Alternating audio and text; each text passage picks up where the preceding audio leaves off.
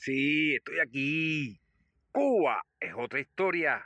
Programa número 6 en cuarentena.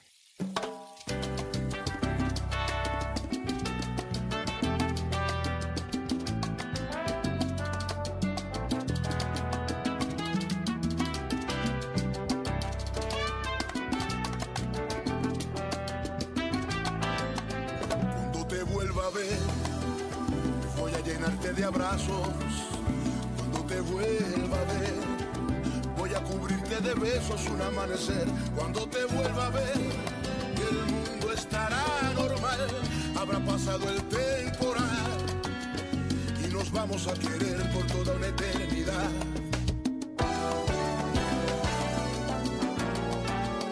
Cuando te vuelva a ver, seré tu mejor sonrisa sin miedo dentro de mi ser cuando te vuelva a ver. Amar será nuestro credo, la fe entrará en nuestro hogar y para entonces no tendremos miedo. Quédate en casa y espera que el mundo se tome un respiro. Mira hacia el cielo y llora por todo lo que se ha perdido.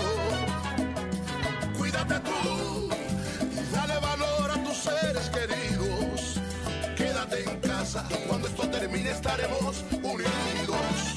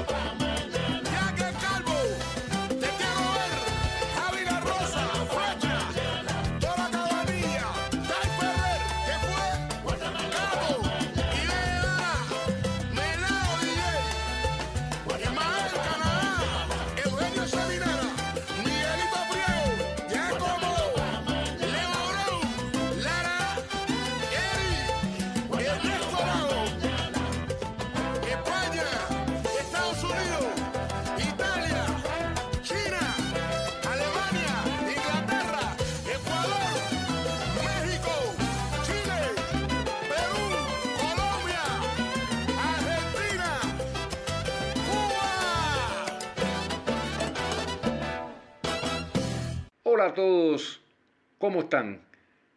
Hace unos 15 días, una amiga me ayudó en el Banco Metropolitano a abrir una cuenta de MLC, que son las que te dan posibilidad para obtener una tarjeta de débito y poder comprar en las tiendas que ya han ocupado el mismo nombre, tiendas MLC.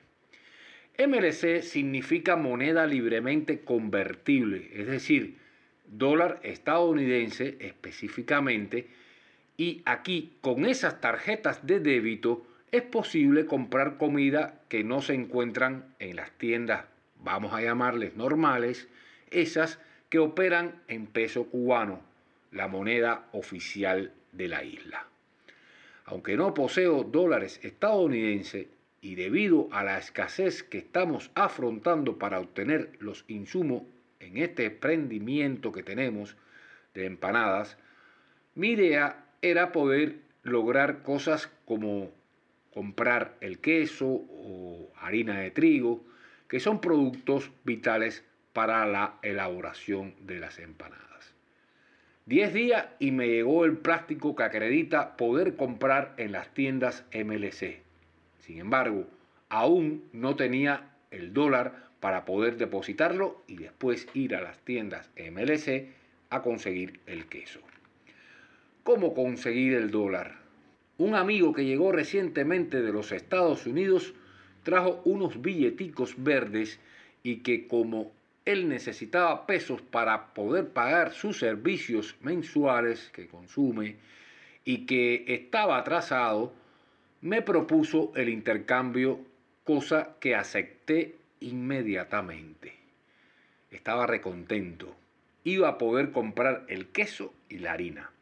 Así puedo dar un buen servicio a mis clientes, pero hace dos días la ministra presidenta del Banco Central de Cuba, Marta Sabina Wilson, explicaba en el estelar programa televisivo Mesa Redonda la nota informativa para la población elaborada por su entidad. Según Sabina Wilson, se ha decidido tomar una medida momentáneamente donde específicamente el dólar estadounidense no podrá depositarse en efectivo en la red de bancos locales, aunque sí se puede hacer transferencia desde el exterior y o entre cuenta de la misma moneda. Explicó la ministra presidenta que ante los obstáculos que impone el bloqueo económico de los Estados Unidos para que el sistema bancario nacional pueda depositar en el exterior el efectivo en dólares estadounidenses, que se recauda aquí en nuestro país y así poder hacer los pagos de Cuba como normalmente hace el resto del mundo. Añade la funcionaria que se ha llegado a una situación en la que para Cuba resulta cada vez más difícil encontrar instituciones bancarias o financieras internacionales dispuestas a recibir, convertir tramitar o procesar el efectivo en moneda estadounidense, como resultado de los efectos extraterritoriales del bloqueo y de las medidas adicionales adoptadas por los Estados Unidos en los que en los últimos cuatro años, las que hasta el día de hoy mantienen plena vigencia. La decisión del gobierno cubano del 16 de junio del 2020 de suprimir el gravamen del 10% del dólar estadounidense en efectivo como parte de las medidas para enfrentar la pandemia de la COVID-19 conllevó al incremento de los depósitos de esta moneda en los bancos cubanos. El escenario se agrava además por el aumento de los montos en moneda estadounidense en efectivo que llegan al país como resultado de la prohibición establecida por el gobierno de los Estados Unidos al flujo regular e instituciones de la remesa. Estas medidas y otras son motivadas por el bloqueo de Estados Unidos.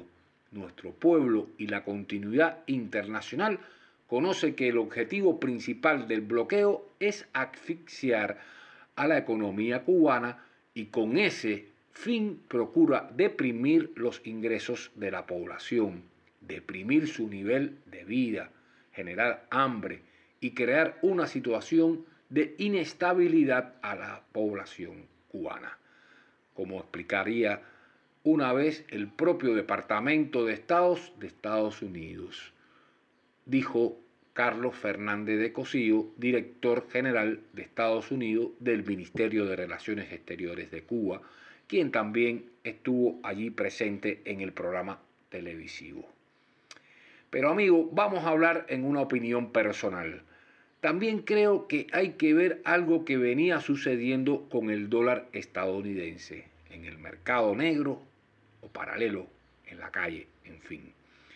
Si usted entra en el sitio rebolico.com, donde se ofrece en el mercado no oficial el cambio de billetes en efectivo, la moneda estadounidense llegó a estar en casi 70 pesos cubanos, mientras que el oficial siguió estando en 24 pesos.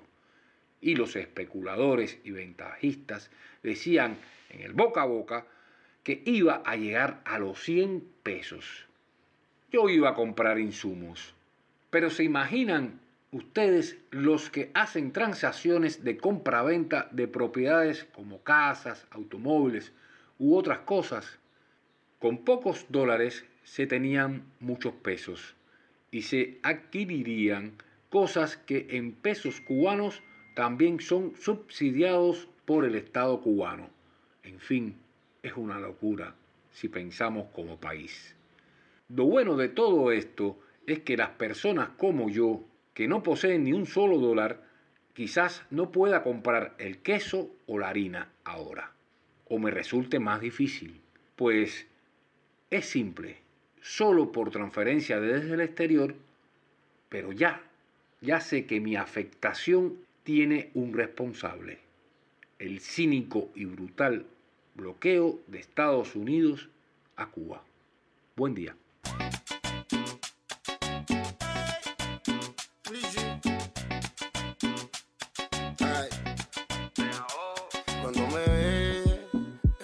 Cosa que le da, hay que le da. Cuando me ve, le doy y siempre quiere más, y quiere más. Ey, ey, ey. Tengo la pista que le gusta a esa mujer, tengo lo que tenía que tener. Ella puede irse, pero siempre va a volver, pero siempre va a volver. Así que muévelo, muévelo, el sabroso. Muévelo, muévelo, que yo soy famoso. Muévelo, muévelo, sé que tú estás celoso, que tú estás sufriendo con lo que yo gozo. Así que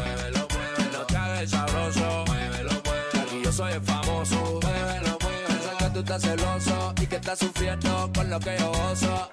Papi, ¿cuál es tu área confianza? Deja la malcriada y la mala crianza. Con esa quemadera, ¿quién lo cansa? Mueve lo que mueve, lo que avanza, camina. Dale, nos vemos en la esquina. A ver cuál es tu agua y tu rutina. Si tú eres esto, lo yo la aspirina. Cuidado donde pisa, donde quiera hay una mina. Así que muévelo, muévelo, que haga el sabroso.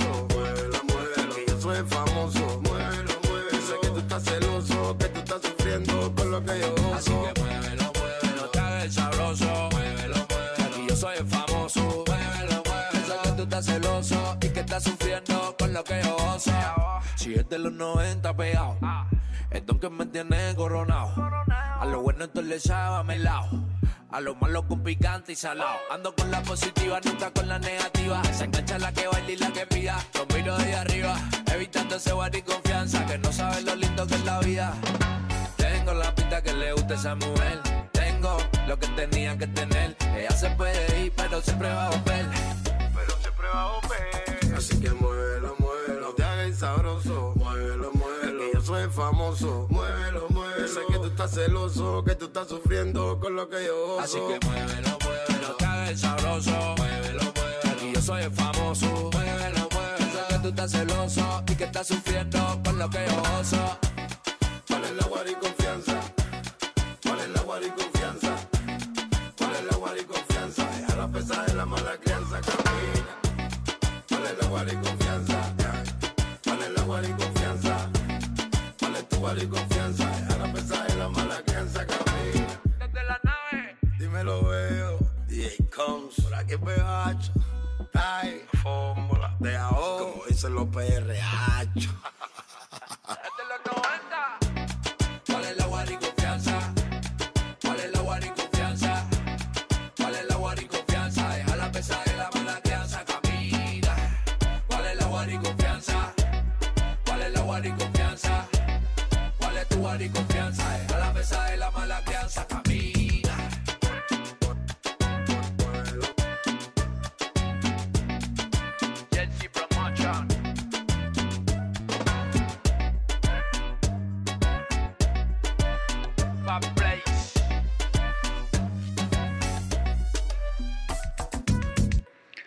Hola, amigos de Cuba Otra Historia. Aquí volvimos después de un tiempito que estuvimos un poco enfermos y por eso no pude realizar esta, esta edición de programa, ¿no?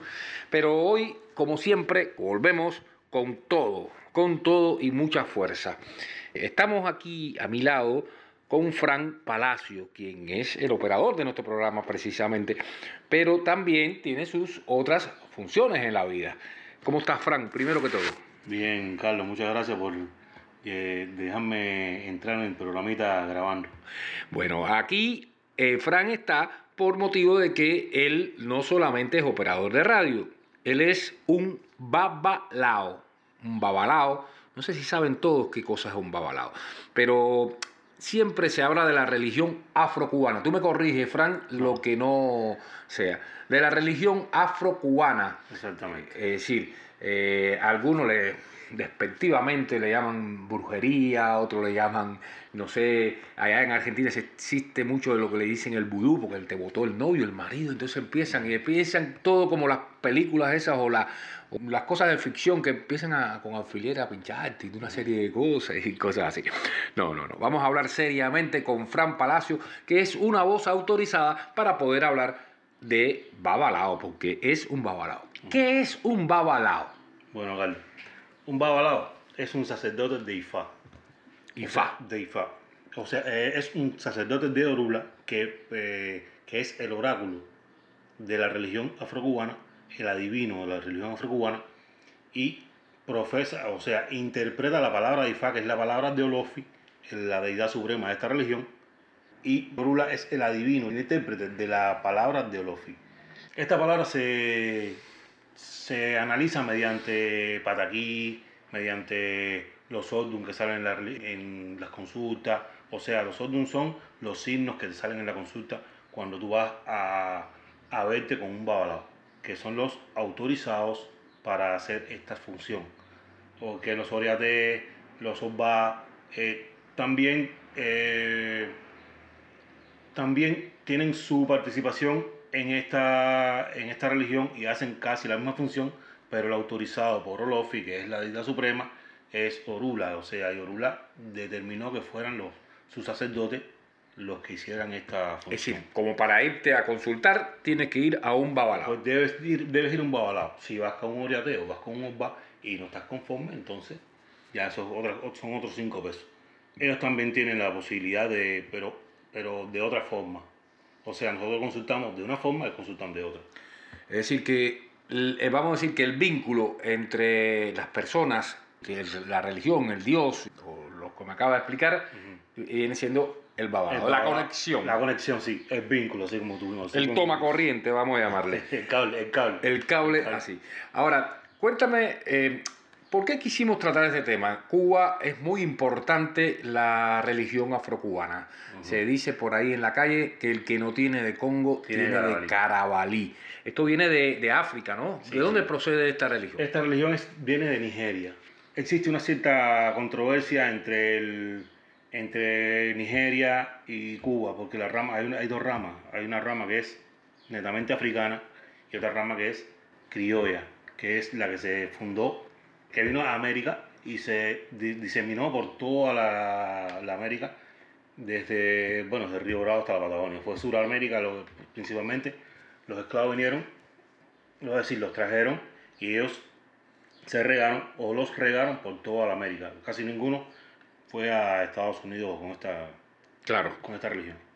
Es decir, y dime algo, eh, eh, los que visitan Cuba, señores, pueden ver muy común eh, personas que se visten de blanco, todo, completamente. Tienen hasta la sombrilla blanca las mujeres, las medias blancas, todo blanco. Es así, hay que vestirse blanco. ¿Para, ¿Por qué se visten de A blanco? ver, estos son los iniciados en la regla de 8. El que nace, como, como, como decir, el recién nacido, se viste de blanco durante un año para depurar, porque él está eh, acabado de nacer. Y entonces el color blanco simboliza la pureza de nuestra religión. Tiene que estar un año vestido de blanco. No se pueden sacar fotos. No se pueden tirar fotos, no pueden salir después de las 12 del día, no pueden salir después de las 6 de la tarde, no pueden estar hasta las 12 de la noche. Depende del tiempo que lleven. Entonces, eh, todas estas prohibiciones, que no son prohibiciones por sí, sino son para cuidar la salud del iniciado. Porque los niños recién nacidos, tú no los sacas a las 12 de la noche para la calle, ni los pones al sol a las 12 del día. Se dice que a las 12 del día sale el diablo a la tierra, o sea, a las 12 y a las 6 sale el diablo a la tierra. Y entonces, para tú protegerlos de esa situación, tú le haces la prohibición de no se pueden mirar en un espejo, porque los niños no tienen conocimiento de lo que de, lo, de, de su, de su rostro como tal. Y entonces no se permiten mirarse en el espejo y tienen algunas prohibiciones. No deben ingerir bebidas alcohólicas, no deben estar en bailes públicos, no deben recibir el sereno. En fin, En fin. una serie de, de cosas para para proteger. protegerlos de, de todo, de todo el medio ambiente que no Ya. es el más propicio para que ellos estén en la calle. Vamos a conocer un poquitico más de lo que es eh, esta religión afrocubana, eh, Fran, pero bueno, vamos a hacer un corte, como siempre, tenemos que hacer un poquitico de corte aquí en la radio y volvemos en un ratico, ¿no? Gracias a Fran Palacio, quien es Babalao, y además estamos ya limpios porque es nuestro productor también bendeci- bendecidos. bendecido del programa. Muchas gracias, ya volvemos.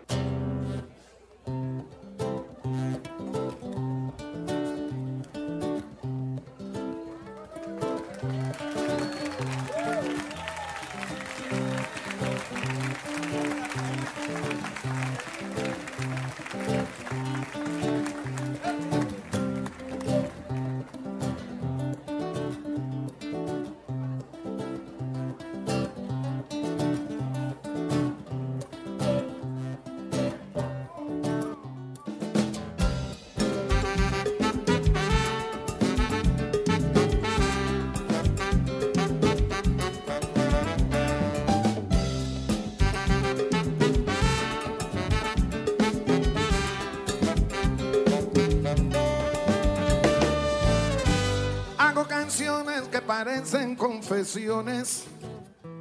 Echo pa'lante el sentimiento y la razón.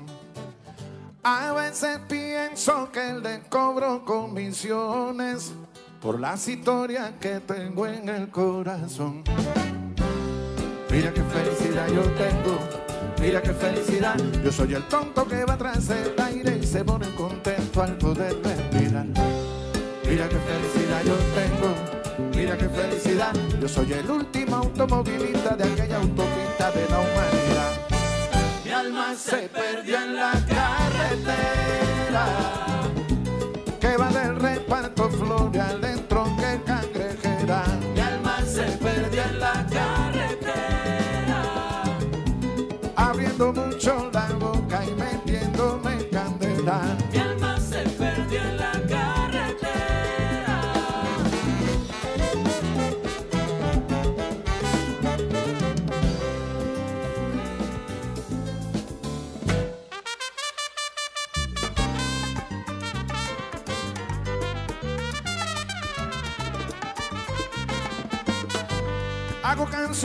que parecen calendarios y el tiempo vale para adelante y para atrás.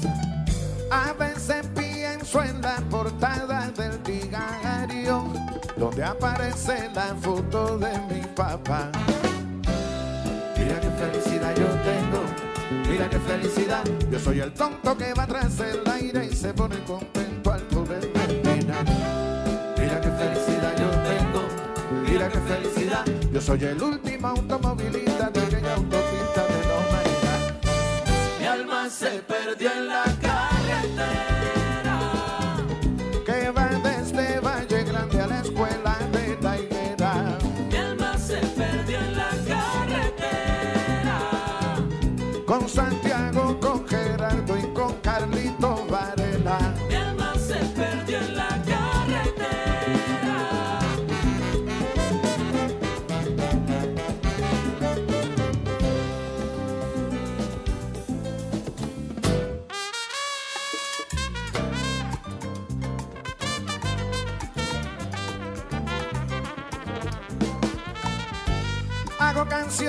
parecen ministerios y este es el púlpito en que voy a predicar.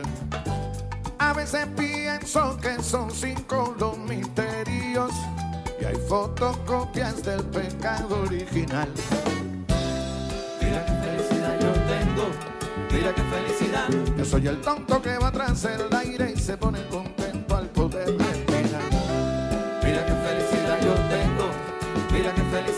Yo soy el último automovilista de aquella autopista de la humanidad.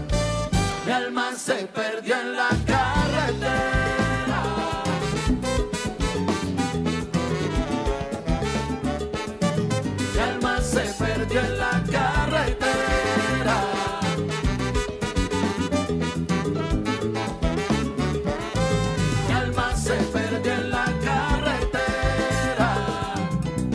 Si me hablas mal de la trova, afínate bien la lengua.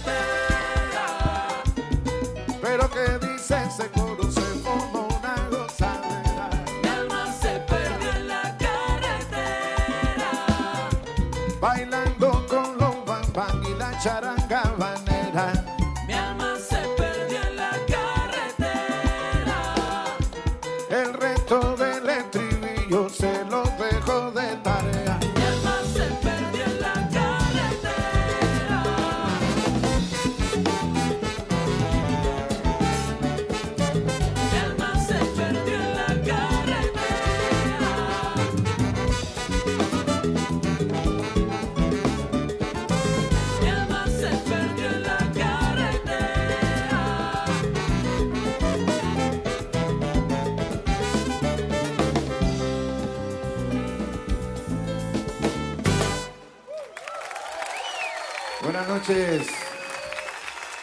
Parque Almendares. Qué lindo está el Parque Almendares. Gracias por hacer un tiempo y venir a verme. Gracias, gracias. A mí me dicen Cuba. Oye chico, Cuba es otra historia. En cuarentena. Ahora en FM Plaza 92.1 Pilar, Buenos Aires, Argentina.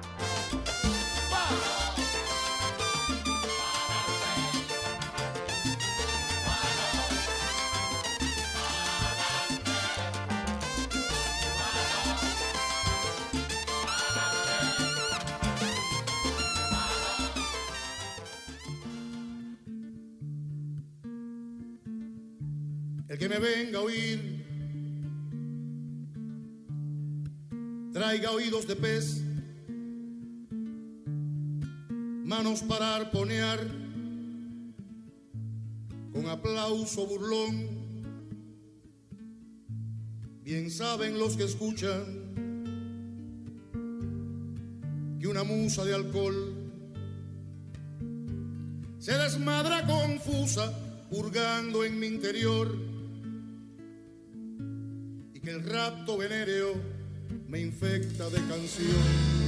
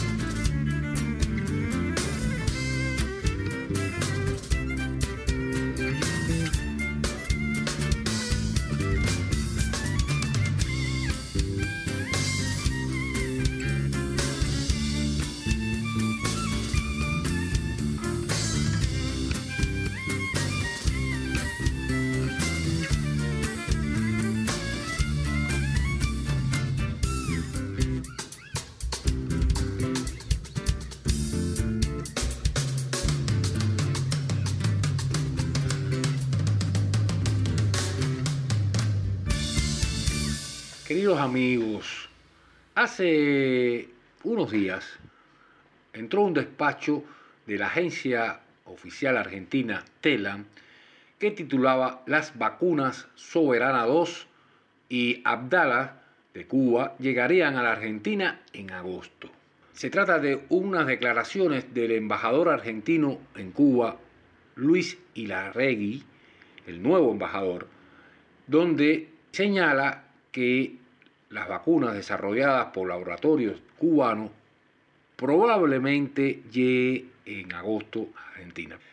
Cuando en Cuba hayan vacunado el 70% de su población, que será en agosto, la vacuna cubana seguramente llegará a la Argentina, dijo el diplomático en diálogo con una radio de allá de Buenos Aires. Para esto vino aquí a Cuba la ministra de Salud argentina, Carla Bisotti, la asesora presidencial Cecilia Nicolini y el presidente de Cuba, Miguel Díaz Canel, mantuvieron una conversación donde tuvo un buen resultado. Se reunieron con las autoridades sanitarias y con el ministro de Salud cubano y firmaron una carta de intención y una carta para confidencialidad. Debe ser de la fórmula cubana. Pero vamos a hablar un poquitico de la visita de la ministra y decidimos llamarle y preguntarle al propio Ilarregui cómo fue esta, esta visita de la ministra aquí a Cuba. Bueno, en realidad fue muy buena la reunión que de las 48 horas que permanecieron en esta capital, en La Habana, en Cuba, la ministra de Salud de la Argentina, Carla Bisotti, y la asesora especial, Cecilia Nicolini, asesora especial del presidente de la Nación. Eh, las reuniones fueron variadas, fundamentalmente fue de áreas de salud, o sea, el Instituto Finlay, el Instituto de Inmunológico, eh, Bio Cuba Farm, eh, Ministro de Salud Portal, eh, también nos reunimos con el vicecanciller Cabrisa y posteriormente y dándole un marco muy muy importante con el presidente de la nación Díaz Canel, Miguel Díaz Canel Bermúdez. Así que en términos generales la ministra lo que tenía ganas de tener era un acercamiento personal con los científicos, con los laboratorios, con los lugares donde se producen. Lo ha tenido, se ha firmado una carta de intención entre los ministros de Salud de Cuba y la ministra de Salud de Argentina, en la cual se establece que una vez cumplidos los requisitos necesarios de los entes regulatorios del CIMEC, del CICMED cubano y el ANMAT argentino, estaría en condiciones Argentina de adquirir, colaborar eh, con fundamentalmente prefinanciamiento y compra de vacuna cubana. Pero bueno, todavía falta recorrer este proceso de, los entes regulatorios, aunque haya terminado las, la- las vacunas Abdala y Soberana 2 en la fase 3, todavía falta cumplimentar este requisito que para la Argentina o para cualquier país, para Cuba también, eh, no pasaría de hacer lo que hoy está haciendo, que es la intervención sanitaria, pasaría a hacer la vacunación masiva. Así que los aspectos del viaje han sido muy positivos y la síntesis es que se ha ahondado y profundizado la relación en el área sanitaria entre Argentina y Cuba y entre Cuba y la Argentina. Muchas gracias, embajador. Estas fueron las palabras de Luis Ilarregui, embajador de la República Argentina en La Habana, Cuba, recién llegado para cumplir su nueva misión diplomática. Gracias. A mí me dice Cuba. Oye chico, Cuba es otra historia. En cuarentena. Ahora en FM Plaza 92.1 Pilar, Buenos Aires, Argentina. anda,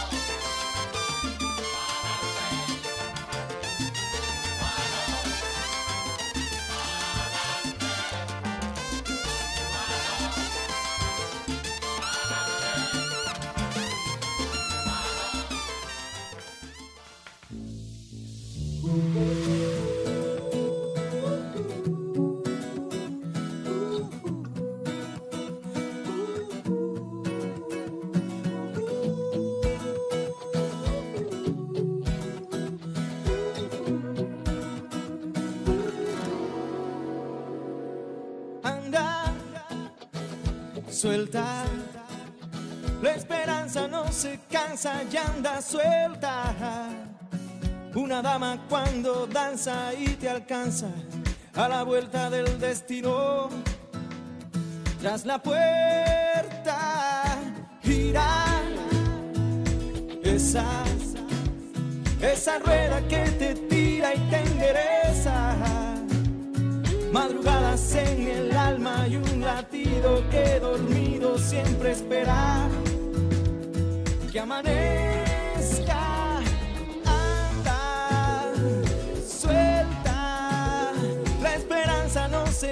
Anda suelta. Una dama cuando danza y te alcanza a la vuelta del destino tras la puerta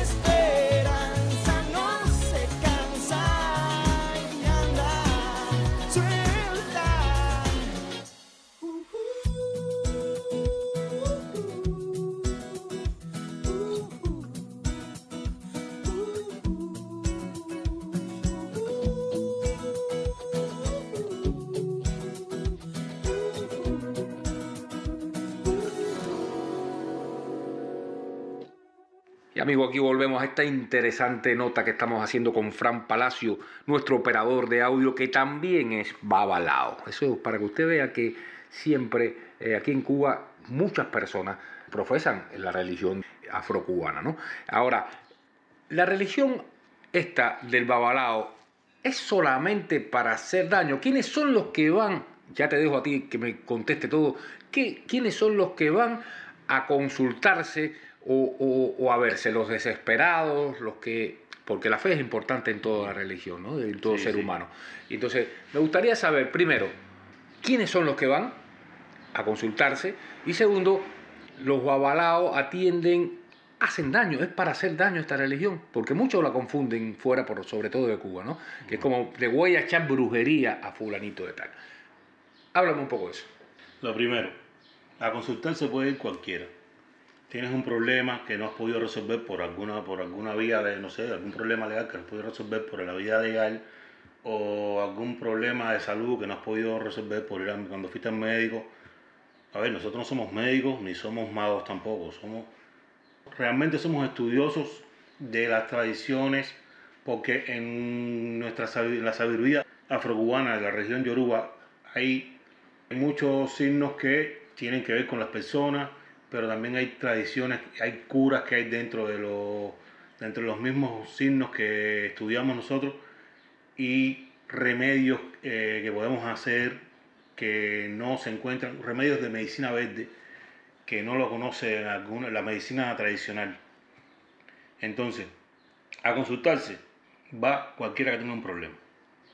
No es eh, simplemente lo único que tienes que tener fe que, que vas a salir curado o que vas a salir eh, restaurado, porque no solo es eh, una, una religión para hacer daño como piensa la gente, porque, po- a ver, por ejemplo, mi ahijado, que es como si fuera mi hijo, Sí. tiene un problema con otra persona. Yo no quiero hacerle daño a la otra persona, yo quiero salvar a mi ahijado. Nos ponemos en la analogía, tú y tu hijo, o tú y tu hija.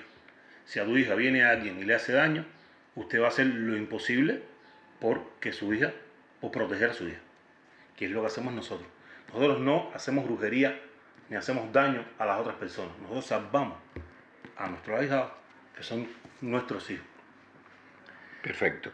Ahora, esos son para hacer daño. Ya me dijiste quiénes iban. Eh, cuéntame algo, eh, los toques de santo, porque el caballero uno va, o uno puede estar en su casa y puede estar escuchando los tambores batá, que es como le llaman, esos tres tambores eh, acostados, vamos a decirles, están unidos, eh, y escucha la música durante casi un día, ¿no? La fiesta de santo. No, Eh, generalmente las, fiestas duran dos horas, tres horas. bueno, para mí es como si estuvieran todo el día. Puede ser el vecino. intensidad. Claro, y asisten muchas cantidades de personas. ¿Qué se puede decir? Eh, son muy buenas, muy lindas las fiestas, eh, se visten todos de santo, hay una ceremonia y son, se dicen que muy costosas. Háblame un poco si esto es un negocio o no, o cómo, cómo, cómo puede ser, eh, porque no te cobran las consultas, ¿no? Sí, las consultas te cobran. Si tú vas al médico, no te cobra el médico. Bueno, en Cuba no, supuestamente si vas al estatal no, En Cuba no, no, en Cuba, en Cuba. y si vas afuera tampoco, el estatal tampoco. Pero si tú vas a un cartomántico, no te cobra el cartomántico. Por resolverte tu problema. Bueno, es que a veces mezclan el tema del cantomático como parte de estas religiones. No, no, no, no. A ver, son cosas diferentes. Si tú, el, el, el babalao es como el médico, o el, el babalao, el oriaté, es como el médico al que tú acudes cuando ya no tienes oportunidad de haber resuelto por otro lado. Entonces, las consultas se cobran, se cobran como se cobrará, como si fuera cualquier profesional. Ajá. Cualquier profesional. ¿Qué pasa? Que casi todo, casi, casi todo problema necesita un remedio. Entonces, si el remedio llega, por ejemplo, una calabaza, yo no puedo regalarte la calabaza porque no trabajo en el el Claro. Tú vas a la aura y la compras. Yo te- ya tú me pagaste mi consulta. El remedio es otra cosa aparte. El remedio puede ser comprar un pollo y con el pollo, no sé, pasártelo por el cuerpo y para que ese pollo, para que ese animal reciba todas las influencias negativas. ¿Qué pasó? Compraste el pollo. Yo no te vendo el pollo. El pollo tú lo vas a comprar y te cuesta el pollo. Entonces, no es que yo te quiera cobrar, que, eh, que yo no te cobre eh, la, la consulta. La consulta te la cobro porque tú estás recibiendo un servicio de mi parte. Sí. Y como recibes un servicio, los servicios se cobran.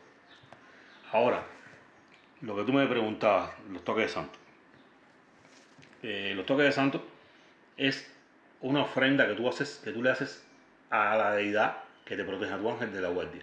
O puedes tocarle al ángel, al, al orisha que más te gusta a ti. No tienes que estar consagrado en la religión, ni tienes que estar, ni, tienes que estar eh, iniciado en la religión. ¿Te gustó eh, un, un- un canto para Ochun o un tambor para Ochun? Y usted va y, y le da el tambor para Ochun. A lo mejor eso te lo mandaron en una consulta. Eso es otra cosa. Te lo mandan en una consulta, tú lo haces si tú quieres.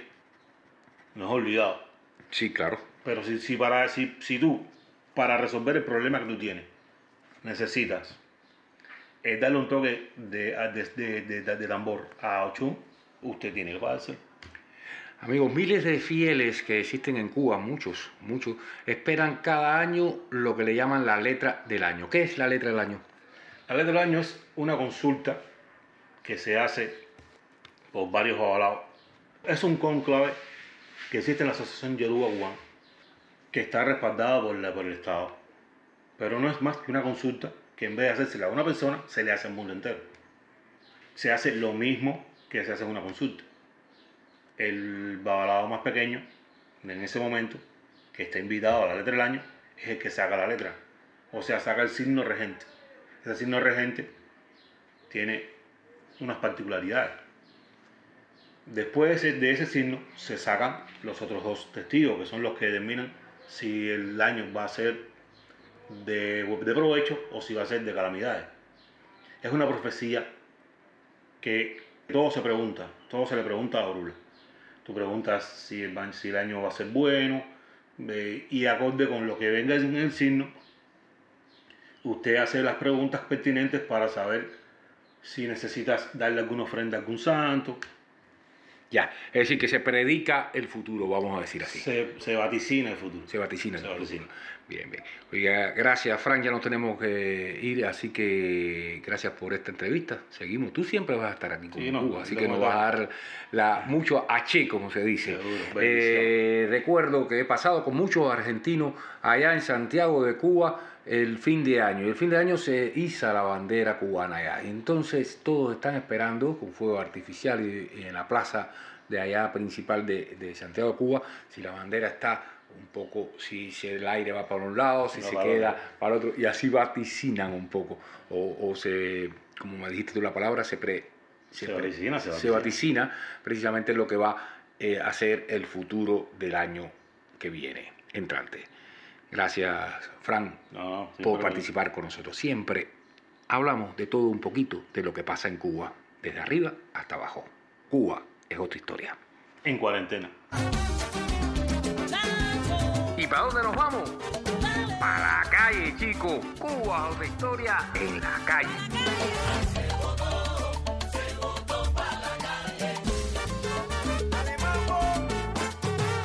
Y amigos, nos fuimos para la calle como siempre. Hoy estamos en un lugar espectacular. Aquí en la calle 26, entre 23 y 25. Y estamos al lado de un amigo que eh, realmente hay unos helados al estilo así, a, a la antigua, se puede decir, casero, eh, que nos va a contar exquisito. Hoy hay tres gustos, caramelo, eh, ¿qué más tenemos? Almendras y mantecado, ya saben, para cuando vuelvan. Pero la mejor persona que puede hablarle de esto es mi amigo que está al lado, titular de aquí de, de esto y conoce de, de los helados seguramente. ¿Lo hacen ustedes? ¿Cómo es tu Eh, nombre? Primero, bienvenido a Cuba es otra historia. Hola, mi nombre es Alberto. Eh, los helados se los, o sea, se los compramos a unas personas que lo elaboran artesanalmente. Creo que son de procedencia italiana, que han puesto las máquinas aquí y tienen licencia para la fabricación de helados y lo, lo hacen con, con buenos productos y ellos nos los traen, nos suministran eh, con un costo un poco mayor a, a la media del helado que se conocía antes, pero con mucha mayor calidad. Sí, son exquisitos, se los puedo garantizar. No me digan después que si la diabetes y esto, pero bueno, yo cada rato paso por aquí, porque estamos cerca de la casa, y nos tomamos un helado exquisito. Tiene muchas ventas, ¿no? Más o menos, de helado. Eh, la, la venta del helado es una avenida bastante céntrica, eh, cada cual que pasa eh, por lo menos se fija, pues muy buena higiene el local, tiene buena presentación y, y los insumos además que acompañan lo que es lo, eh, eh, la, la cepilleta que va con la higiene, que acompaña todo lo que va con el helado, toda la grajea, la parte de, del sirope, todo lo que lleva el helado y eso nos hace tener, o sea, también basándose en, en el tema precio, tener una, una venta bastante buena de helado. Y venden también otras cosas, pizza, eh, hamburguesa. Veo cartel aquí muy bonito, ahí lo van a ver en las fotos ahora. Sí, bueno, eh, pizza ahora no tenemos porque el horno como tal no, no ha llegado. Tenemos una hamburguesa exquisita también de elaboración eh, de nosotros, o sea, son propias de nosotros las hamburguesas de cerdo. La de res ahora mismo no se encuentra en, la, en las tiendas, la de res, y no, no, no podemos fabricarla. En este periodo teníamos de res hasta que nos llegó, ahora mismo no. O sea, el costo es muy alto en, en USD y no hay posibilidad de llevarlo a hacer una hamburguesa. Pues nada, señores oyentes allá de Argentina y de todos lados. Cuando vengan aquí a La Habana, 26 en el Vedado, entre 23 y 25. Vuelvo a repetir. Ah, mal. Oye, muchas gracias, discúlpenos por el, el tiempo que hemos pedido aquí para poder hacerle un poquitico de cómo vivimos aquí en los cubanos. Gracias. Cuba es otra historia. Tiene que salir para la calle. Ay, le van la noche y la fiesta me van a matar. ¿Y qué pasó? Mira cómo dice. Siempre que me levanto, como la mañana entera. No puedo activarme porque me coge la osadera. De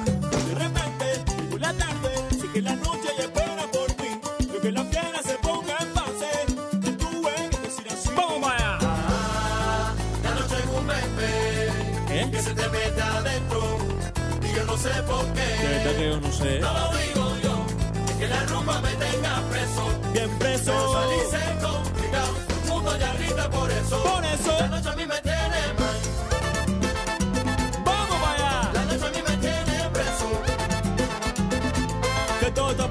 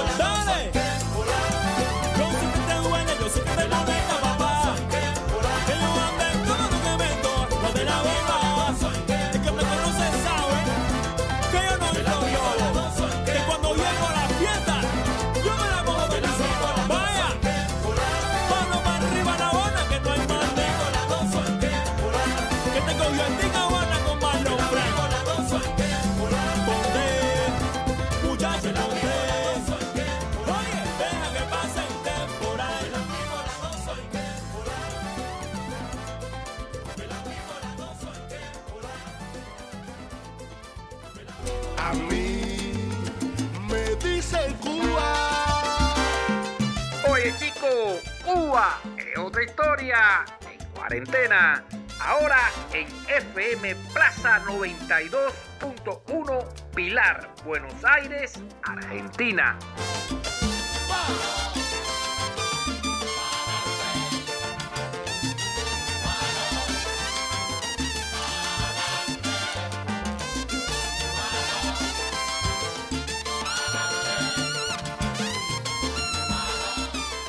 Y señores y señoras, hace unos días la Gaceta Oficial de Cuba eh, publica el decreto 225 de la Presidencia de la República, donde a un gran amigo, amigo de todos los cubanos, un gran compañero de siempre, a Norberto Champa Gagliotti de Rosario, allá en Argentina, se le otorga la medalla de la amistad, eh, un alto nivel de condecoración que eh, nuestro Estado, nuestro país y la revolución otorga a esos que son los amigos de verdad.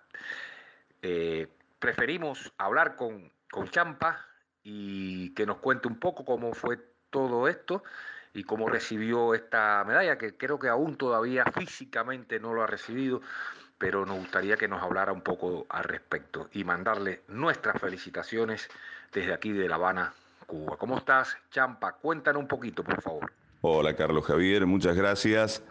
Eh, bueno, eh, la verdad que cuando el, embajador de Cuba en Argentina, Pedro Pablo Prada, eh, me informaba de, esta esta medalla que me ha otorgado eh, el gobierno cubano, lo primero que pensé es en toda la historia de la solidaridad con Cuba, toda esa rica historia, de la cual nosotros somos continuidad simplemente.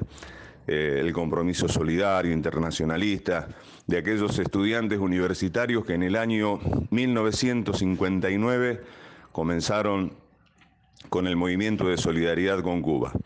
Así que lo, tomo con eh, el honor de representar esa historia de la solidaridad de mi partido, el Partido Comunista, que me asignó esa tarea desde hace ya eh, 28 años y que desde ese entonces no dejé un solo día de, de llevar adelante las tareas solidarias que me encomendaba mi partido. De toda la historia de muchos compañeros y compañeras, desde la campaña por el tractor para la reforma agraria, para la escuela, los maestros alfabetizadores, eh, lápices, papeles, medicamentos, tantas cosas que se han hecho y la difusión de la obra de la revolución que se realizó desde mi país, desde Argentina.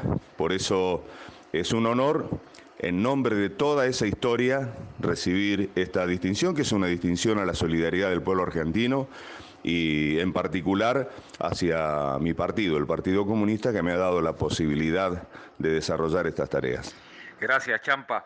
Gracias por esas palabras. Ahora, cuéntame algo. Eh, la solidaridad argentina y la continental ha realizado muchas campañas y creo que una de las últimas han enviado, como tú te refieres ahí, precisamente un grupo de jeringas y agujas, creo, como para poder lograr lo que Cuba pretende, que se haría dentro de muy poco realidad, que es la vacunación de toda su población. ¿no? Creo que esto es un logro a nivel internacional, mundial. Seríamos el primer país, al menos, donde logramos vacunar para proteger a todos los ciudadanos cubanos residentes en el país. Cuéntanos un poco de esta campaña y háblame también de esa red formada cómo surgió eh, el interés de esa red formada, red solidaria de América Latina y el Caribe, que ahora está un poquitico más organizada, ¿no? Cuéntanos un poquitico. Bien, Carlos, te comento eh, primero sobre la Red Continental Latinoamericana y Caribeña de Solidaridad con Cuba. El año pasado, eh, con motivo de, de la brigada Henry Reed, surgió la idea de, de proponerlo como al Premio Nobel de, la Paz. Empezaron campañas de juntar firmas, por, por lo menos aquí en Argentina comenzó. Sabíamos que en Brasil también estaban con esa iniciativa, Chile, Y fue así que hablando con un compañero con, de, de Venezuela, Johnny García Calles, para ver cómo organizábamos mejor esa campaña, porque también no sabíamos los tiempos de presentación, cómo había que presentarla. Decíamos juntar firmas y bueno, ¿y dónde ponemos la firma? ¿Para qué es? Más que para los consensos, ¿cómo hacíamos para que sea realmente efectivo la candidatura del Premio Nobel de la Paz para el contingente Henry Reed? Y fue así que hablando con, con Johnny, eh, empezamos a incursionar en, en video, en videollamadas, videoconferencias, y nos propusimos incorporar a otros compañeros que conocíamos también del movimiento que existe desde hace más de 60 años en América Latina y el Caribe, y convocamos a Milagros Rivera de Puerto Rico, a compañeras eh, de, Brasil, Carmen Dinis, eh, también a Milton Chamorro de, Ecuador. eh, y, fue así que nos reunimos y fuimos convocando a más compañeros, más referentes de la solidaridad continental para organizar la campaña para el premio Nobel al contingente Henry Reed. Ese fue el origen de empezar a, coordinar, eh, y lo llamamos Red Continental Latinoamericana y Caribeña de Solidaridad con Cuba, teniendo en cuenta los acuerdos que habíamos alcanzado en el encuentro eh, internacional que se había realizado en noviembre del 2019 en La Habana, eh, encuentro antiimperialista. Sobre el tema de vacunas, te digo que surgió esa idea, compañeros de aquí de Argentina, del Más Cuba y de residentes cubanos en Argentina, sobre la necesidad de conseguir eh, jeringas y agujas para la vacunación en Cuba, que por efectos del bloqueo, vos lo sabes muy bien, ustedes lo saben muy bien, eh, e- es difícil de conseguir y de que lleguen a, la mayor de las Antillas. Bueno, lo primero que teníamos que saber qué tipo de agujas, qué tipo de jeringas se necesitaban, eso lo, recabamos con el ICAP. Eh, y luego la factibilidad de conseguir jeringas y agujas. La sorpresa es que en Argentina no se fabrican jeringas y agujas. La última fábrica de jeringas y agujas que estaba en la ciudad de Morón, en la provincia de Buenos Aires, eh, cerró durante el gobierno de Mauricio Macri. Pero la sorpresa fue más grande cuando consultamos a compañeros de México, de Brasil, de Venezuela, de Chile, de Colombia, de toda América Latina, si se fabricaban jeringas y agujas en alguno de estos países. En toda América Latina y el Caribe no se fabrican las jeringas y agujas que se necesitan para la vacunación contra el COVID. El único lugar para conseguirla era en China. Así que nos dimos a la tarea de conseguir proveedores y comenzamos la campaña que comenzó, digo, comenzó en Argentina con esa idea, pero la trasladamos a la Red Continental Latinoamericana y Caribeña de Solidaridad con Cuba y tomó la característica de campaña continental. Al momento, esto comenzó en el mes de abril. Al día de hoy tenemos ya enviadas, que fueron enviadas a Cuba, 1.900.000 jeringas y agujas. Y tenemos compradas que llegarán en 15, 20, 30 días, porque depende de, lo- de los envíos. Hemos hecho compras directamente a, China y llegarán en contenedores eh, a Cuba de 3 millones 100 mil agujas y jeringas más. Así que en total, hasta este momento, tenemos 5 millones de agujas y jeringas para que pueda vacunarse a todo el pueblo cubano con, con cualquiera de, las de las vacunas que, que ya han probado su, su- eficacia en Cuba, tanto la Soberana 02 como Abdala, Soberana Plus, Soberana 01 y Mambisa. Así que esa ha sido un- una, una campaña que, que la titulamos Rompamos el bloqueo, jeringas y agujas para Cuba. Y es una campaña que ha tenido una participación tremenda eh, de muchos de nuestros compatriotas latinoamericanos y caribeños, nuestros compatriotas de la patria grande. Eso no- nos demuestra cuál es la sensibilidad de nuestro pueblo hacia Cuba y también el deseo de que se le ponga fin a ese criminal bloqueo que lleva ya seis décadas. Champa, ahora vamos a hablar con alguien, una voz muy autorizada.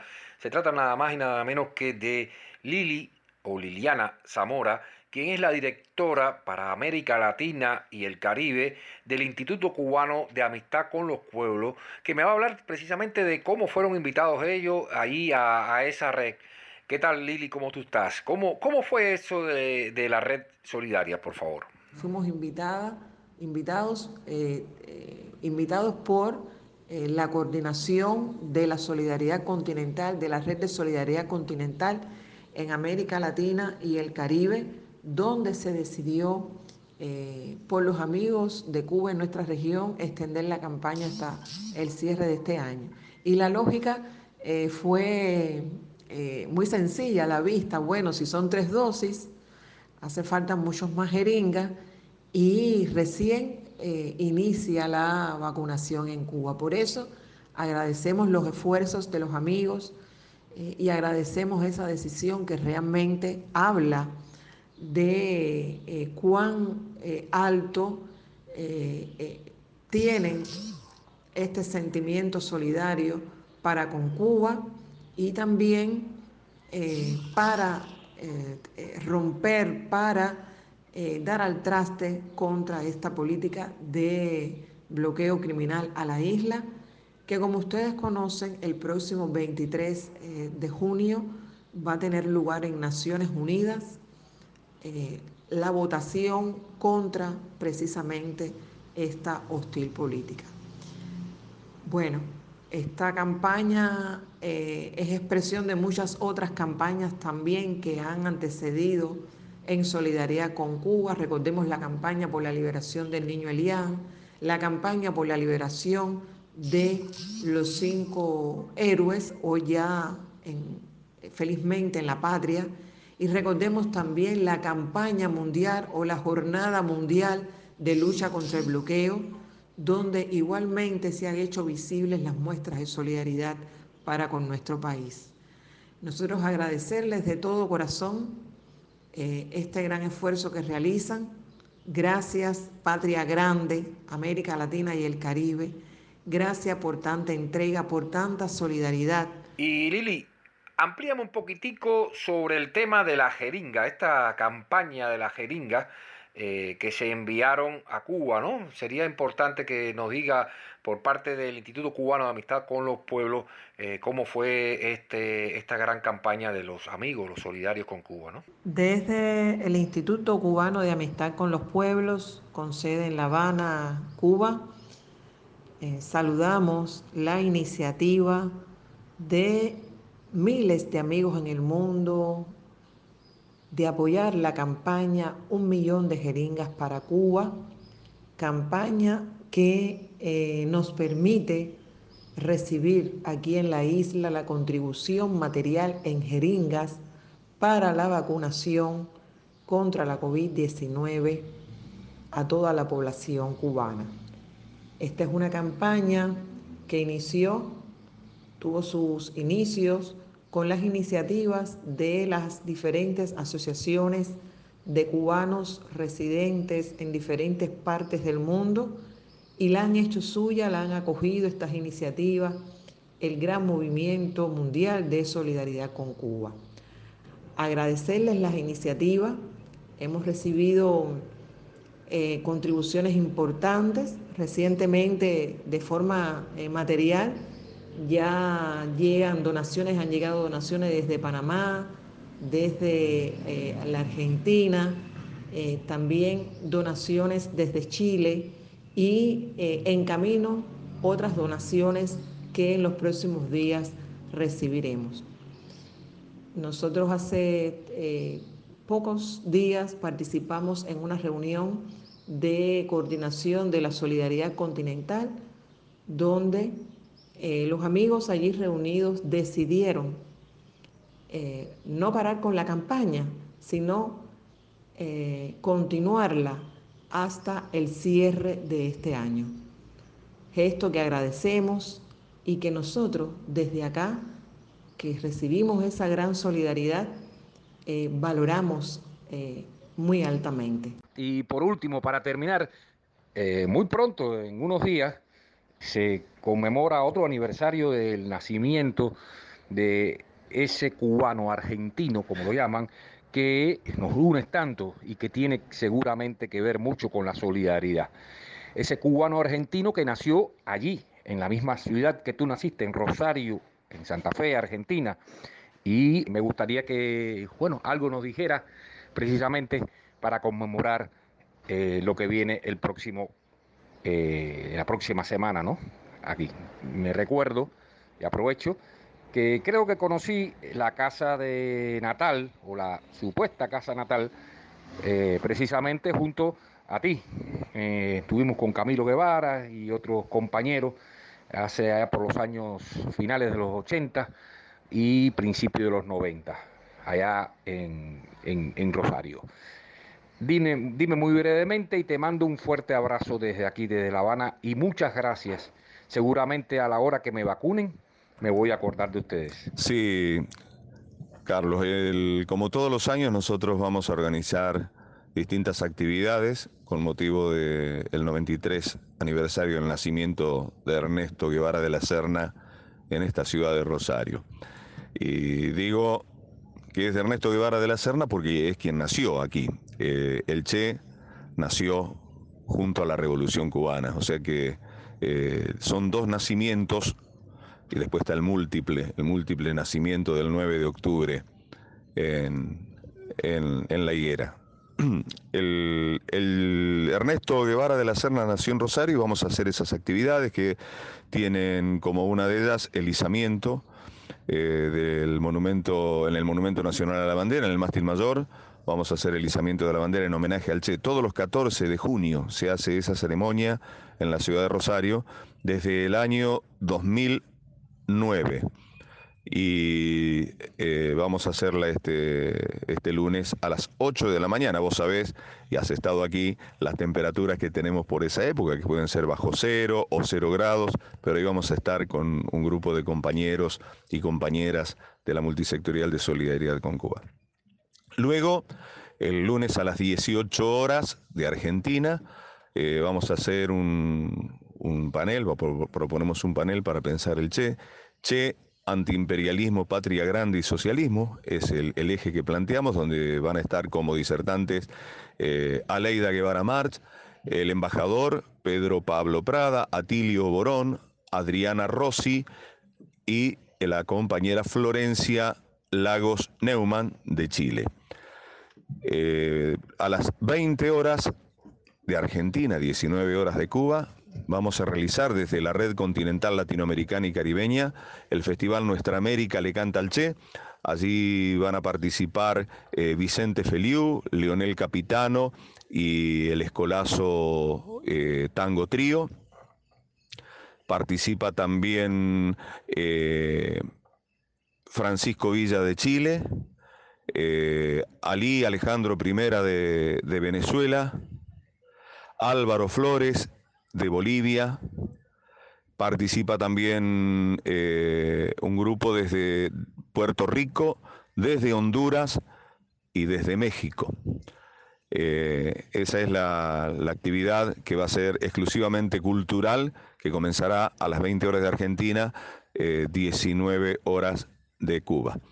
Y una anécdota que quiero recordarte es cuando en una oportunidad en el año 97, eh, vos estabas junto a, dos amigos, eh, a César del, del partido, estabas vos, que en ese entonces te- estaba en la revista Guantanamera, y otro joven que no, no conocía. Y yo fui a buscar a Irma Arma Fonseca, que teníamos un programa de radio, yo tenía un programa de radio en ese momento que se llamaba El Faro, referido a, a Cuba en, en la radio eh, Aire Libre eh, 91.3, la radio comunitaria.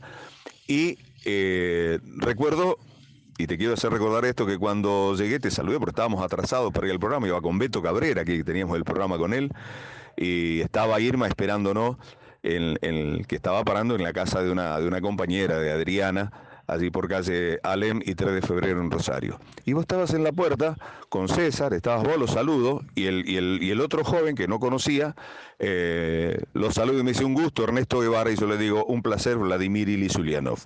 Y cuando íbamos en el auto, esto vos no lo sabías, me dice Irma, ¿por qué le dijiste que eres Lenin si tú no eres Lenin? Y porque él me dijo que era Ernesto Guevara y no Ernesto Guevara, si él es Ernestico Guevara, el hijo del Che. Esa es una anécdota inolvidable que eh, tanto eh, Ernestico como eh, sus hermanos cuando me ven me dice hola Lenin, recordando esa, esa anécdota que, que vivieron cuando fueron a buscar la partida de nacimiento a la ciudad de Rosario de Ernesto para que sus restos fueran trasladados a, a Santa Clara. Bueno, esa anécdota es inolvidable. Gracias a Lili, Lili le decimos cariñosamente Liliana Zamora, quien es la directora de América Latina y el Caribe del Instituto Cubano de Amistad con los Pueblos y gracias también, por supuesto, a Norberto Galiotti Champa, como le decimos cariñosamente, desde Rosario, la tierra del Che y la solidaridad argentina.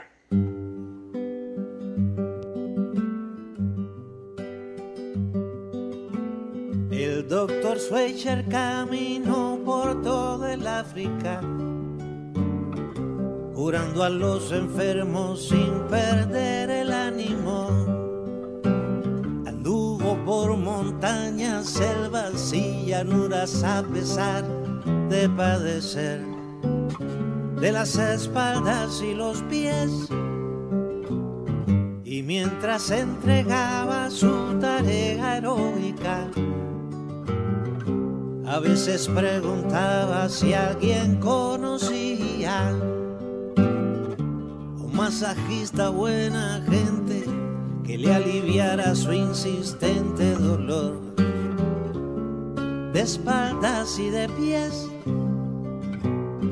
Nadie conocía todavía a Malva y Diego, los aliviadores de dolores en los dedos. Nadie conocía todavía a Diego y Malva, los aliviadores de dolores en la espalda. Nadie conocía todavía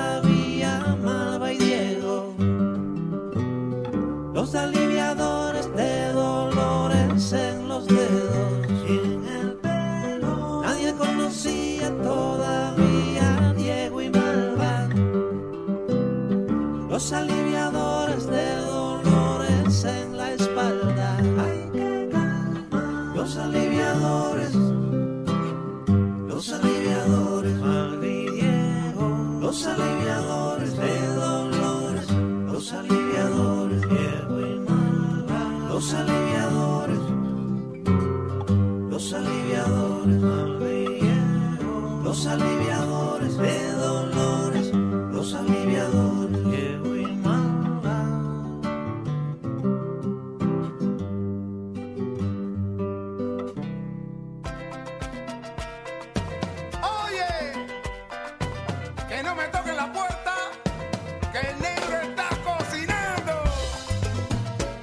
estamos cocinando, chicos, ¿quién mejor que con el chef Luis Ramón Batle?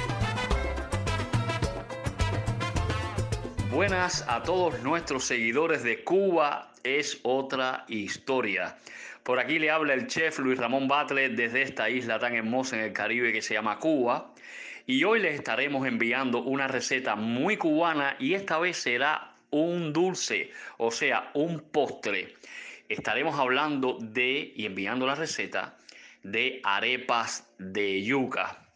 La yuca es un tubérculo muy conocido en nuestro país con alto nivel nutritivo y que gusta mucho a la familia y sobre todo los fines de año y hoy ha alcanzado un alto nivel sobre todo en diferentes preparaciones en restaurantes en nuestro país. Bueno, para hacer estas ricas arepas de yuca tenemos que tener los ingredientes un kilogramo de yuca vamos a tener también eh, para esta receta 500 gramos de harina, azúcar, 60 gramos de mantequilla, un poquito de sal, un poquito de pimienta para fijar los sabores y también vamos a tener un ingrediente como es la miel de abeja junto con jugo de mango, de ciruela o de naranja para hacer nuestra almíbar. También vamos a contar con un anís estrellado, unas hojitas de menta y también un poquito de polvo de canela fresca. Bien, lo primero que vamos a hacer es pelar la yuca. Una vez pelada la yuca, la vamos a cortar en trozos, le vamos a extraer el centro que es como una tripita, durita, se la quitamos y la ponemos a hervir en agua caliente con un poquito de sal. Una vez que nuestra yuca esté bien blanda, la vamos a escurrir, la vamos a reservar y una vez que esté casi fría, la vamos a llevar a puré. Con un escachapuré, con un tendedor, con una botella como lo hacen las campesinas aquí en el campo, o también con algo de madera se puede ir escachando. Una vez que tengamos el puré, le vamos a incorporar a ese puré, le vamos a incorporar la mantequilla, le vamos a incorporar dos huevos batidos, la harina, dos cucharadas de azúcar y vamos a empezar a amasar como si estuviéramos haciendo la masa para una pizza y seguido vamos a reservar en el frío tapada durante 45 minutos o una hora para que esa masa coja textura. Mientras tanto, ¿qué vamos a hacer? Vamos a preparar una almíbar a base de miel de abeja. Vamos a colocarle a la miel de abeja en una sartén y cuando empiece esa miel de abeja a convertirse en líquido, porque después va a caramelizar, le vamos a incorporar canela en rama, hojitas de menta, un poquito de jugo de naranja, jugo de mango, de ciruela o de tamarindo, o el que a usted le guste, un poquito, una tacita de café de ese jugo. Y entonces, ¿qué vamos a hacer? Vamos a dejar reducir junto con la miel de abeja, mezclando. Acuérdese que la canela es bien aromática, el anís estrellado también es bien aromático y le va a agregar un gran sabor a nuestras arepas cuando las tengamos hechas. Yo me atreví a usar un poquito de un Habana Club que hay en Cuba que tiene unas notas dulces, también para flamearlo un poquito y agregarle un perfume bien cubano y bien sabroso. Entonces, ya tenemos nuestra almíbar, la vamos a reservar. Una vez que esté fría, la vamos a guardar en la nevera para que se enfríe. No mucho, siempre hay que sacarlo un poquito afuera a la hora de bañar nuestras arepas. Y para la confección de las arepas, ¿qué vamos a hacer? Vamos a coger la masa, vamos a hacer unas bolitas del tamaño que usted quiera, las vamos a empalmar, las vamos a escachar, las vamos a empalmar y vamos a hacer como unas tortas. Y esas tortas las vamos, una vez que tengamos las tortas o nuestras arepas, vamos a colocar una sartén con una peliculita de mantequilla y vamos a dorar por ambos lados nuestras arepas de yuca. Una vez que las tengamos listas, las empolvoramos un poquito con canela en polvo. Las podemos montar escalonadamente, la podemos servir en un plato acompañada de la almíbar de miel de abeja aromatizada. Muchísimas gracias. Desde Cuba, soy el Chef Batle y les envío un fuerte saludo. Hasta la próxima semana. A mí me dice Cuba. Oye chico, Cuba es otra historia. En cuarentena. Ahora en FM Plaza 92.1 Pilar, Buenos Aires, Argentina.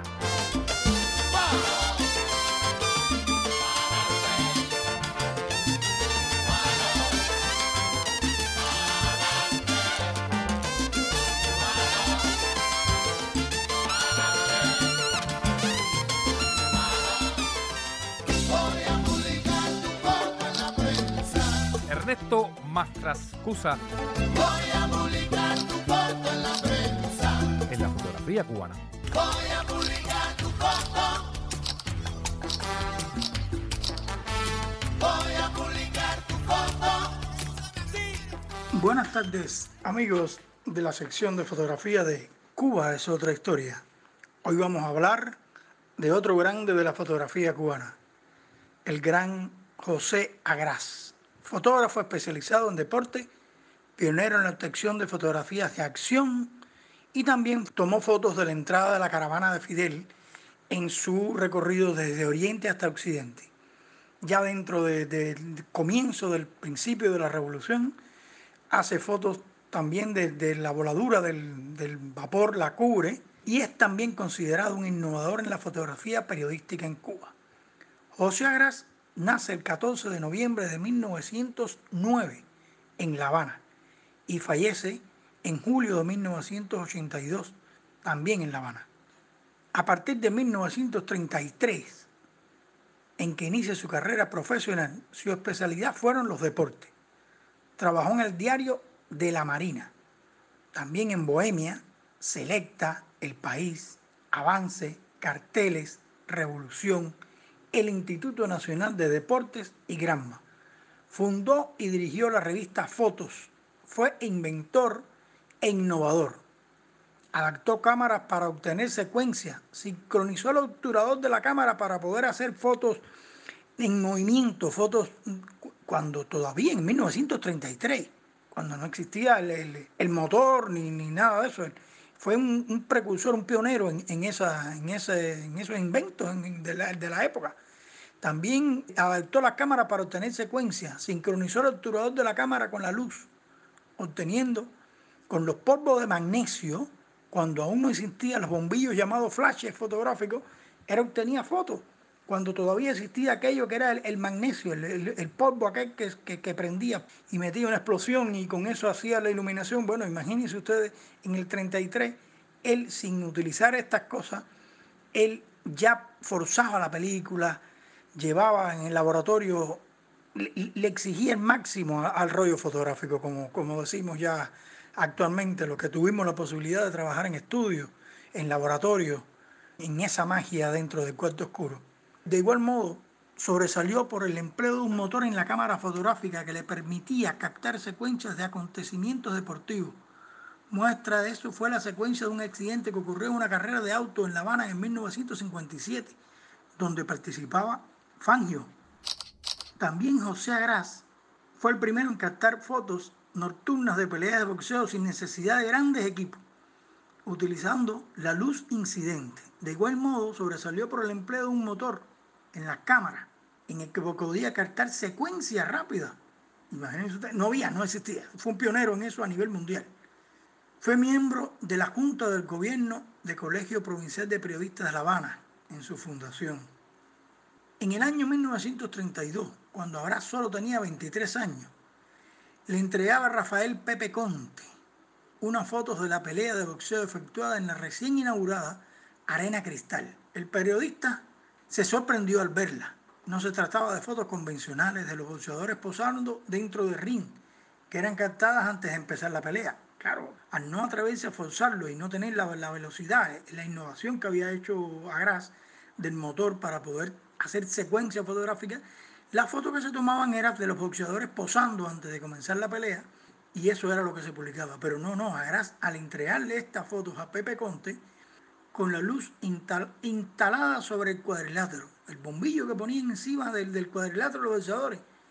Y esto lo hizo utilizando una cámara más pequeña, objetivos más luminosos y aumentando la sensibilidad de la película. Las fotos fueron tan buenas que Pepe Conte las publicó en el periódico El País, del cual él era jefe de su sección deportiva.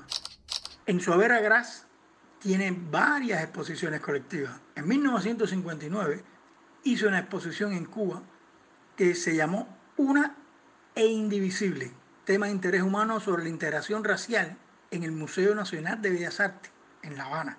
Entre el 71 y el 72 participó también en otra exposición, el primer y el segundo Salón Nacional de Fotografía 26 de julio de la Unión de Periodistas de Cuba. En el 1979 participó en el Salón Nacional de Fotografía 26 de julio también. En el 1980 también hizo exposición en Ciudad Ávila en el Salón 26 de julio también de la Unión de Periodistas de Cuba. En el 1983 la Fototeca de Cuba hizo una exposición que se llamó Retrospectiva del Museo Nacional de Bellas Artes. Y en 1987 también participó en una, exposición en Sikov 87, en una sección cultural del Palacio de Sisi en Milán, Italia. Tuvo varios premios, muchos premios tuvo. Más de 60 premios nacionales e internacionales. Y la medalla de la Asociación Internacional de la Prensa Deportiva, que lo convirtieron en el campeón olímpico de la fotografía deportiva cubana. que yo sepa es el primero y uno de los pocos que tiene esa medalla. En el 1945 fue premio en efectivo de la medalla de bronce y diploma premio Juan Gualberto Gómez de La Habana. En el 46 premio Víctor Muñoz de La Habana. En el 47, en el 54, en el 57 y en el 59 premio Juan Gualberto Gómez también. En el 1958 tuvo un premio Morgan Dollar en Estados Unidos. En el 1971 y en el 72 premio primero y segundo del, del Salón Nacional de Fotografía 26 de julio de la Unión de Periodistas de Cuba. En el 73 la Orden Día Internacional del Periodista por 25 años de trabajo ininterrumpido que se lo entregó la, la UPEC, la Unión de Periodistas de Cuba. Él fallece en julio de 1972. Hasta aquí tienen ustedes una pequeña biografía y un rápido recorrido sobre la vida de un pionero en las imágenes, en la fotografía, en el revelado, en la innovación del motor fotográfico para la- lograr secuencias rápidas, en, en- sobre todo en la fotografía deportiva. Y tuvo una vida fructífera, una vida la- linda, luminosa, como la ha tenido Agras, que ha sido uno de los fotógrafos más grandes en la fotografía deportiva en Cuba. Gracias. Nos vemos en la próxima sección de fotografía de Cuba. Es otra historia.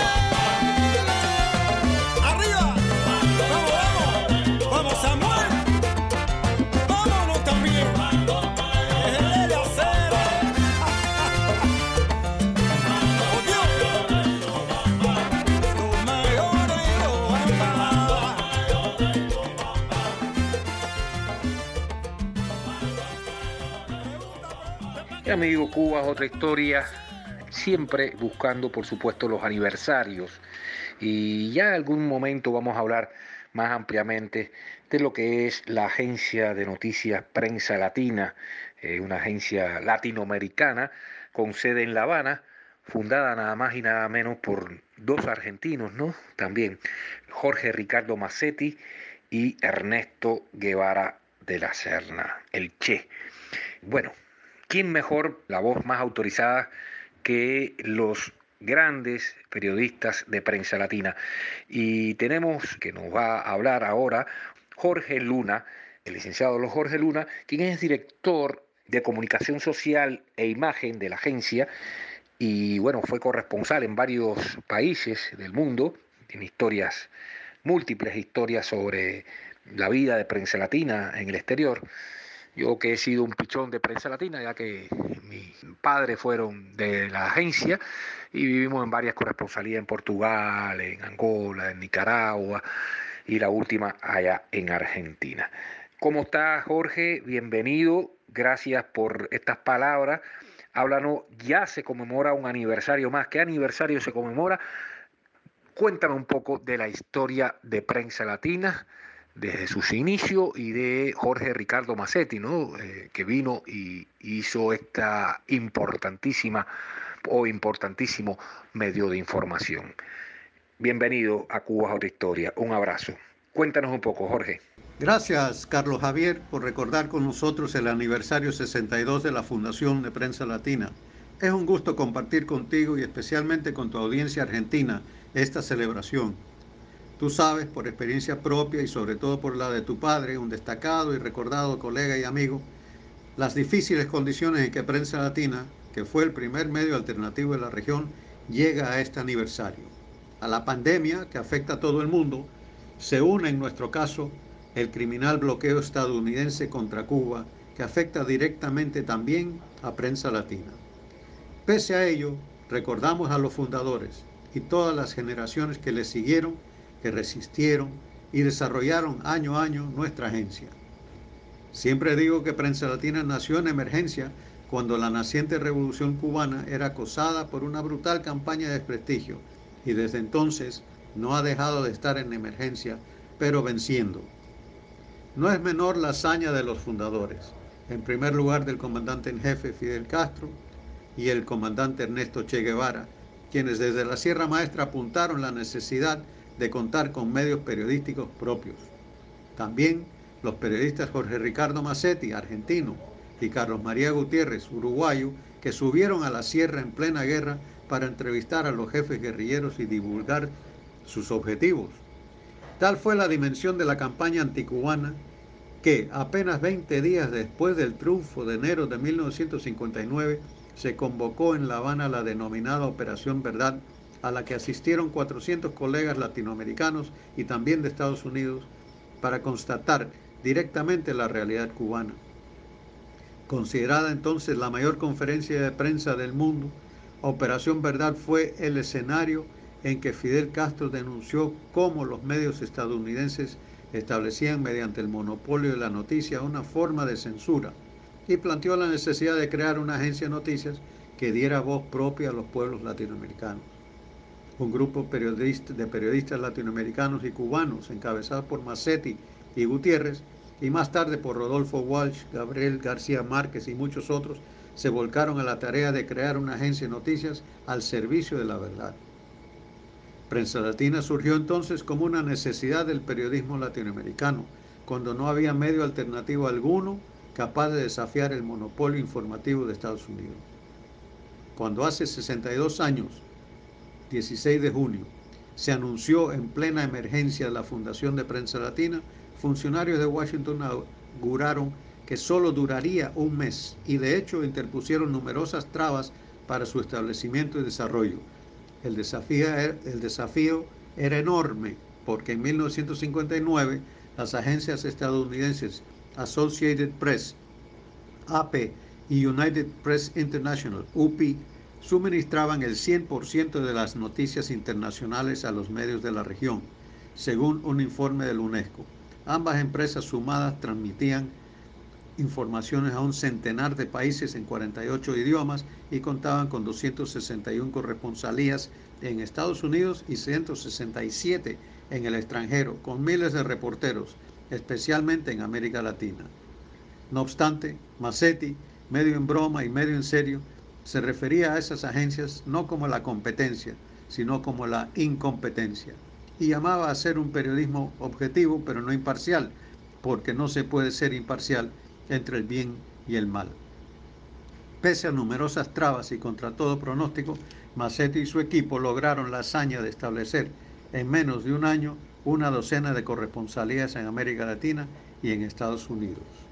Durante estas seis décadas, varias generaciones de periodistas de prensa latina cubrieron los principales acontecimientos de la política, la economía, la ciencia, la tecnología, la cultura y el deporte del mundo, muchas veces en condiciones muy difíciles. Ahora, pese a las dificultades económicas derivadas del bloqueo estadounidense y a la propia pandemia COVID-19, Prensa Latina cuenta con casi 40 corresponsalías en todos los continentes y una gran experiencia acumulada.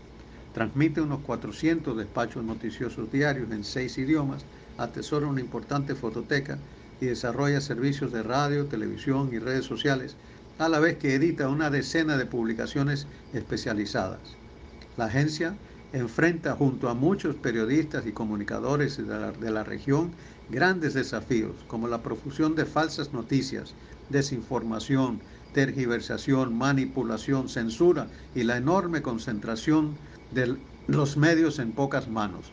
Son los retos de estos tiempos, pero recordemos a los fundadores, quienes al a inaugurar los servicios de prensa latina la calificaron como la agencia que hacía falta por su estratégica impronta latinoamericanista.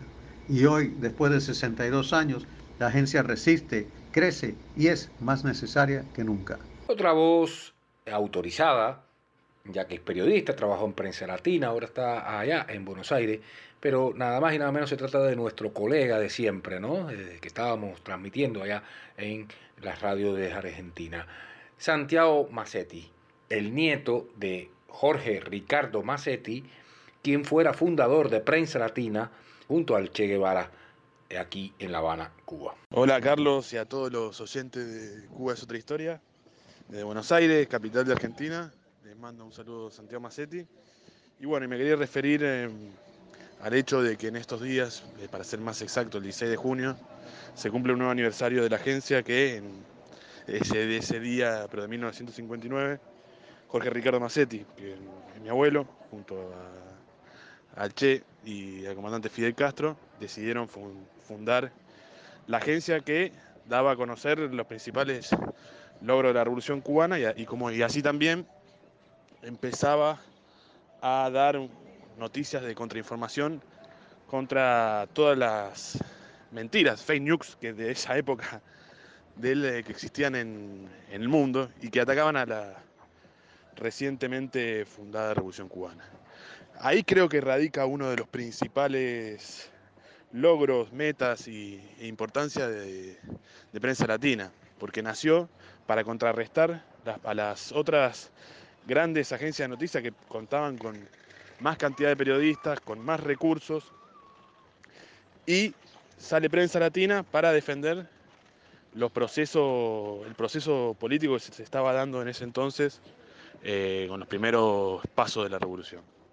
Para América Latina tiene un significado importante, no solo porque da su punto de vista sobre lo que acontece en Cuba y desmiente la, las mentiras que eh, por ese entonces daba la UPI, la FP o diferentes agencias, sino que también es porque es la primera agencia del mundo que narra y cuenta una noticia o una historia o un punto de vista desde un idioma que es, un idioma que es revolucionario, que es de la revolución, y un idioma que es profundamente latinoamericano, con todos sus pesares, lo, con todo, lo, todo, lo, bueno y todo lo malo que tiene eso. En ese sentido, eh, América Latina le dio, le dio voz a los que no tenían voz los que, los que pelean o los que peleaban por los que pelean por una América Latina diferente, por un mundo diferente, encuentran voz y encuentran eco en prensa latina. Eh, ser nieto de Massetti es, obviamente es una casualidad. Eh, esa casualidad la llevo como, como bandera, digamos, pero no solo por una cuestión de que es mi abuelo, sino porque lo encuentro también como un compañero de, de militancia y, de, y una forma de hacer periodismo que hizo Massetti en prensa latina y que después llevó para otros lados, incluso en Argelia. Eh, ese es el punto más característico de mi relación con, con Jorge Rial Massetti, que no, no, no tuve el, el placer de conocerlo, ya que muere, desaparece en las selvas salteñas. Eh, yo creo que esa misma impronta que tuvo Prensa Latina en sus inicios, que fue de una gran audacia y de una gran inteligencia para llegar antes y para, y para deshacer las fake news que desde los grandes centros de poder político y periodístico que existían en Europa y sobre todo en Estados Unidos, eh, le- le- les pudo vencer Prensa Latina en sus inicios. Y después en su, en su recorrido también. Creo que una iniciativa de, de ese modo, incluso ahora se está volviendo a generar todo el tiempo. Es una cuestión de como que empieza a revivir de una y otra forma. Prensa Latina quedó, llegó eh, para quedarse y hoy cuenta con, hoy en la actualidad cuenta con grandes periodistas que tienen, son, tienen una experiencia importante en el, este quehacer de, del periodismo, pero también cuenta con las nuevas generaciones y las visiones que tienen las nuevas generaciones a la hora de hacer periodismo y a la hora de eh, poner nuevas herramientas. Eh, ya mando de nuevo un nuevo abrazo a Prensa Latina y un feliz cumpleaños a, Prensa Latina y a la agencia de los que luchan, porque fue, es, es una agencia de los que luchan y de los que no lloran. Les mando un abrazo, eh, abrazo para todo Cuba es otra historia y para vos, Carlitos. Y amigos, al cierre de este programa recibimos la grata noticia que además de FM Pilar vamos a estar en lavecindadradio.com, lavecindadradio.com de Argentina, una radio por internet más. Y ya estamos llegando al final, así que como siempre le mando un gran abrazo a todos los oyentes, tremendo programón hoy y nos vamos como siempre con mucha música, mucha música bien fuerte, bien arriba, música cubana de hoy.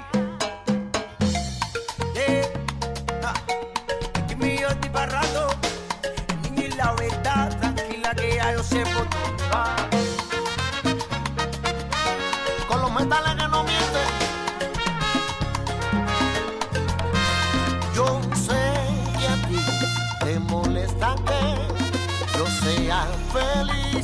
Feliz, pero no